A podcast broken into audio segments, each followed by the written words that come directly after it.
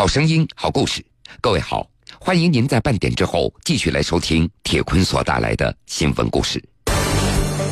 清晨六点，云南省昆明市某小区的一个破旧的房间里，五十三名涉嫌传销的人员聚集在此，整齐排列，端坐在塑料小方凳上，眼神直视前方，听着台上一男一女给他们规划发财梦。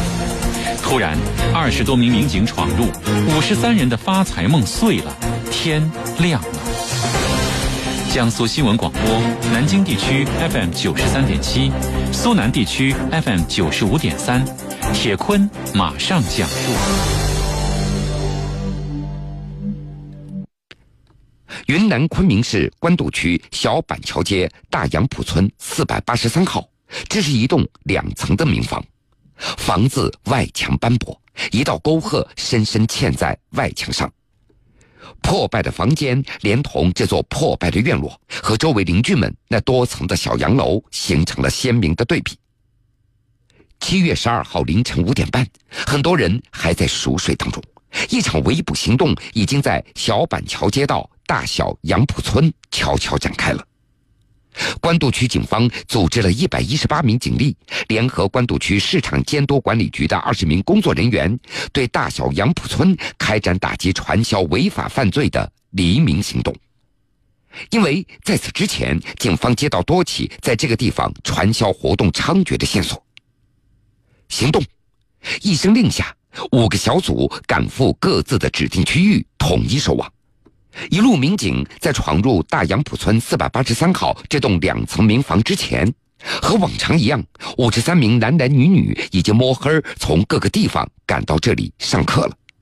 等天亮以后，他们就会各自散去，开始一天的所谓的忙碌了。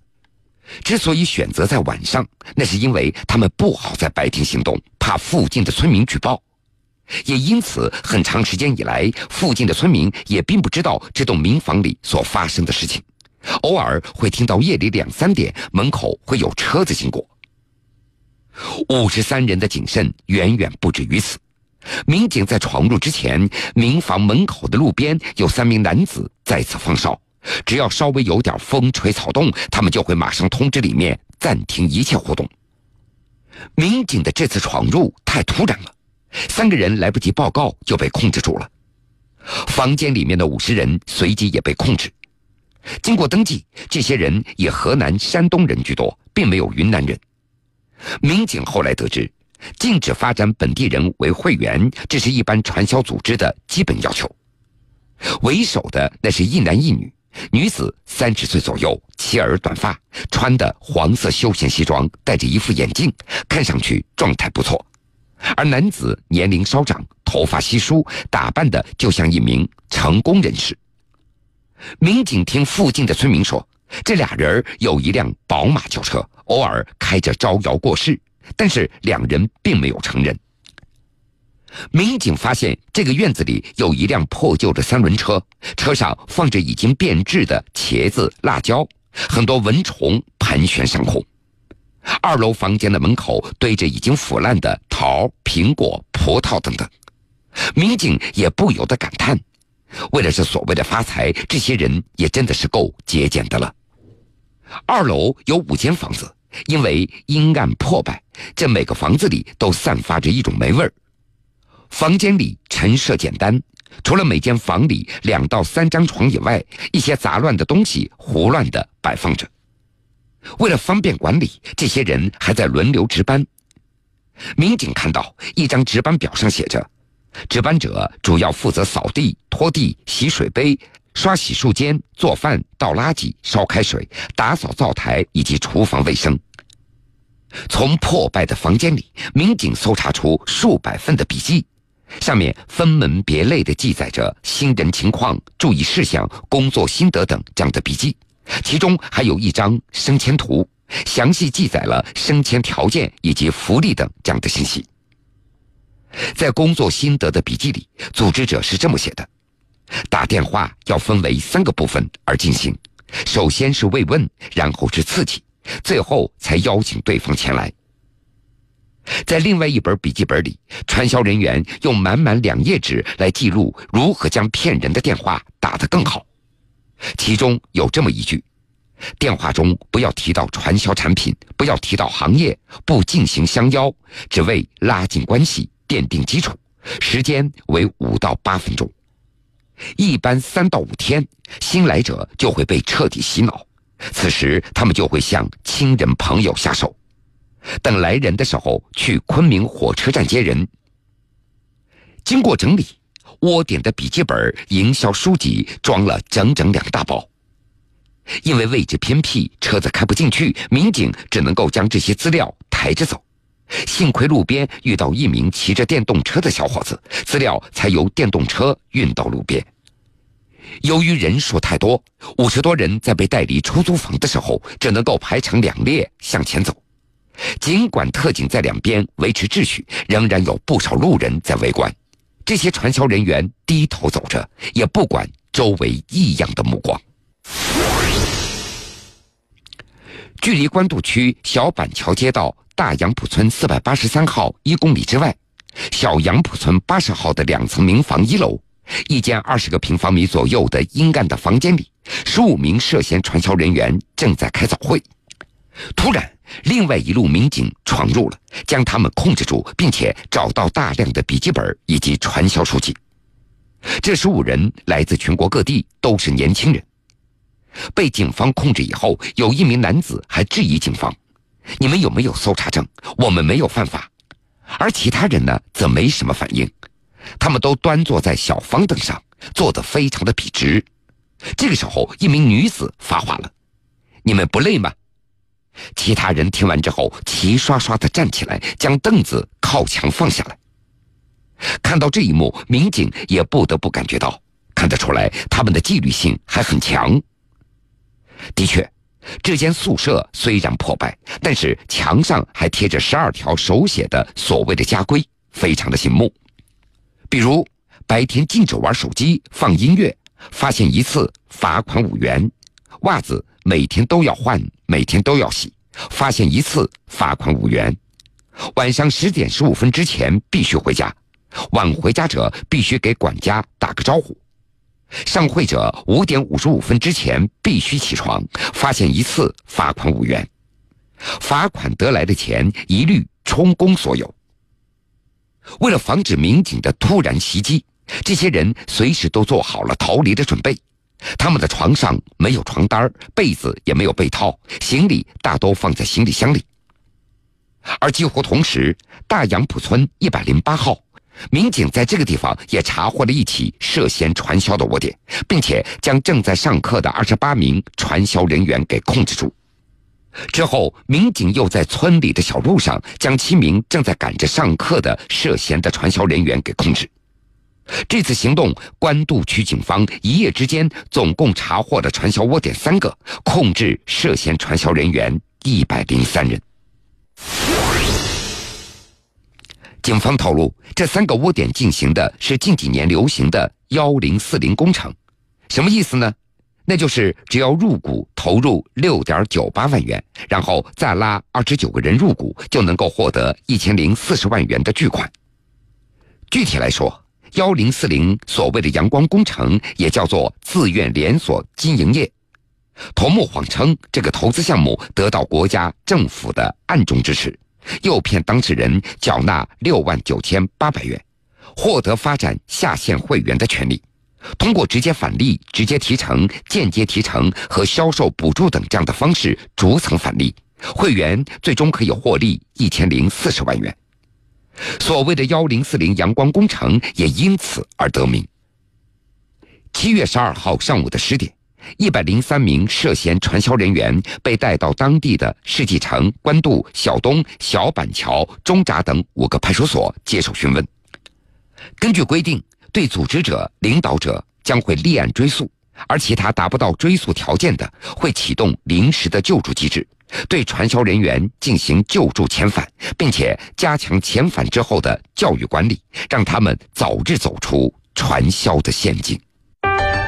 新闻故事，铁坤讲述。铁坤讲述。传销的确能够害死人。进入传销组织，那是害人害己，甚至是六亲不认。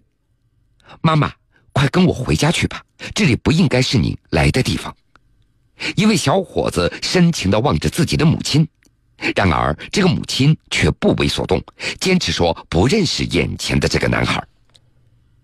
七月七号上午的七点多，合肥庐阳工业区组织打船办、临湖社区、市场监管所以及杏花派出所等八人，对郭阳路一个传销窝点进行打击，并且成功取缔。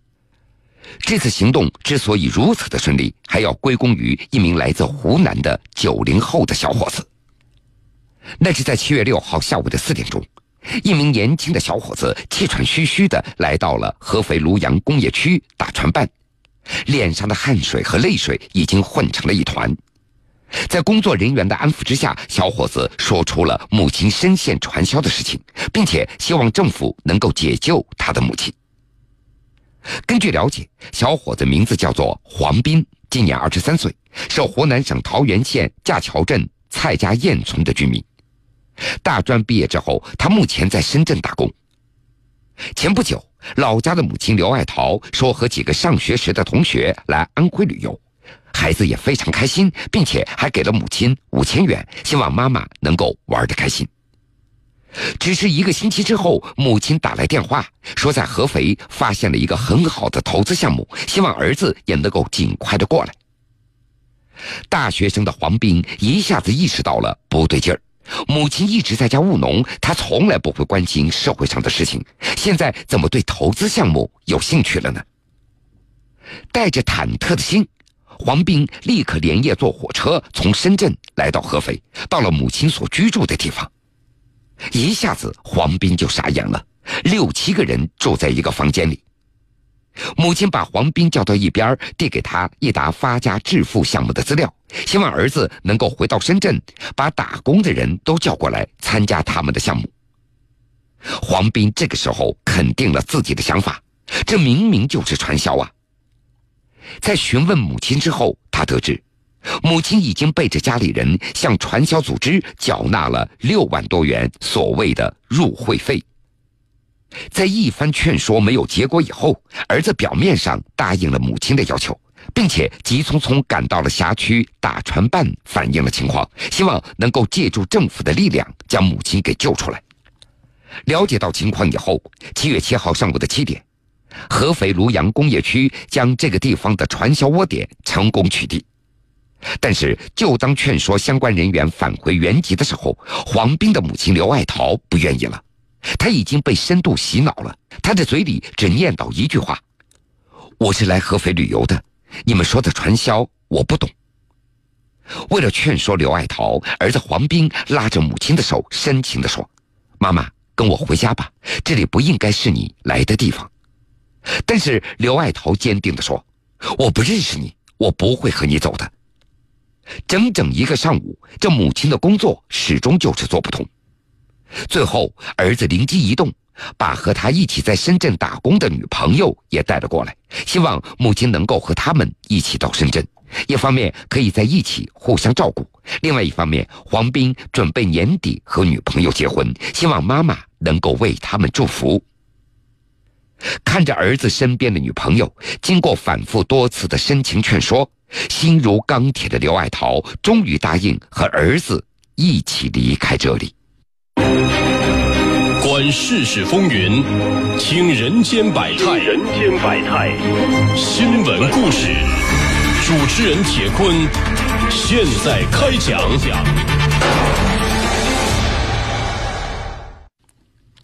欢迎各位继续来收听新闻故事。下面我们再来认识一个组织。这个组织用两个字来形容：恐怖。电影《盲井》，不知大家伙看过没看过？这部电影讲述了两个生活在矿区的农民工靠害人赚钱的故事。他们将打工者诱骗到矿区杀害，制造事故假象，再冒充死者家属向矿主索要赔偿。二零一三年，常州金坛的一名男子不幸就遭遇了现实版的盲井。那是在二零一三年，陕西白水某家煤矿发生了塌方事故，一名矿工当场死亡。随后，有人以遇难者妻子的名义向矿主索要赔偿，矿主赔付了六十九万元。这个事儿也就逐渐的平息了。一年以后，金坛一名中年妇女王兰向金坛金城派出所求助，希望警察能够帮忙找一下她的丈夫刘明。王兰说，自己的丈夫刘明去了陕西白水县打工，但是这一年来音信全无，好像失踪了。民警就将刘明的身份信息输进了警方平台，在全国人口失踪库里进行查找。然而，警务平台上跳出来的信息显示，才四十岁出头的刘明在陕西白水县矿上塌方事故中不幸身亡，而且已经死了一年多了。听到这个结果，王兰当场就惊呆了。丈夫在一年前遭遇矿难身亡，为什么自己毫不知情呢？金坛警方立即与陕西白水警方取得联系。通过调查证实，王兰才是遇难矿工刘明的合法妻子。那么，之前拿走赔偿金的女子又是谁呢？当时，白水警方找到了矿主，再次核实。矿主回忆，刘明下井挖矿以后一切正常，不过矿井突然发生塌方，并且只造成一个人死亡。对此，矿主也觉得非常奇怪。不过，为了尽快息事宁人，矿主也就赶紧赔偿了事了。白水警方在做进一步调查的时候，发现了一个惊天秘密：原来，经过专业的刑事勘查，警方发现现场竟然有一些炸药的残留物。警方推断，这不是一起简单的矿难事故，而是一起人为的、有预谋的故意杀人案。随后，这个案件作为公安部挂牌督办案件进行侦查。在案情明朗以后，陕西白水警方陆续抓获了五名嫌疑人当中的四个人，另外有一名主犯云南籍的毛某在逃。警方介绍，这伙人得知有云南籍的老乡通过伪造矿难可以敲诈到高额的赔偿金，便也如法炮制。他们专门针对流动人员以及没有身份信息的一些人员，把他们骗到一些管理较为松散、操作不规范的小煤矿进行打工，然后在井下作业的时候伺机作案，用炸药造成塌方。杀人之后，有女性嫌疑人冒充死者的妻子和矿主谈判，索要高额的赔偿。当时，主犯毛某等人偶然遇到孤身外出打工的刘明，便忽悠刘明一起到白水县当矿工。他们骗刘明说，当矿工一个月可以赚到一万多块。没啥文化又老实巴交的刘明，就跟随这伙人一起到了矿上当起了矿工。刘明他万万没有想到，自己的命已经成为了别人用来赚钱的工具了。根据警方的介绍。今年才二十七岁的云南籍男子毛某是杀害刘明的主犯之一。案发以后，看到同伙相继被抓，毛某也四处躲藏。就这样过了几年，他并不知道自己已经成为了网上逃犯，他还以为风头已经过了。今年的六月二十二号，毛某赶到金坛来探望女朋友。住下来的第一天晚上，金坛金城派出所正好对流动人口进行例行的摸排检查，毛某的身份随即暴露，警方迅速将他给控制。作为这个案件的最后一名逃犯，毛某随后被移交到陕西的白水警方，这个案件正在进一步的处理之中。好了，各位。非常感谢您收听了今天全部的新闻故事，我是铁坤。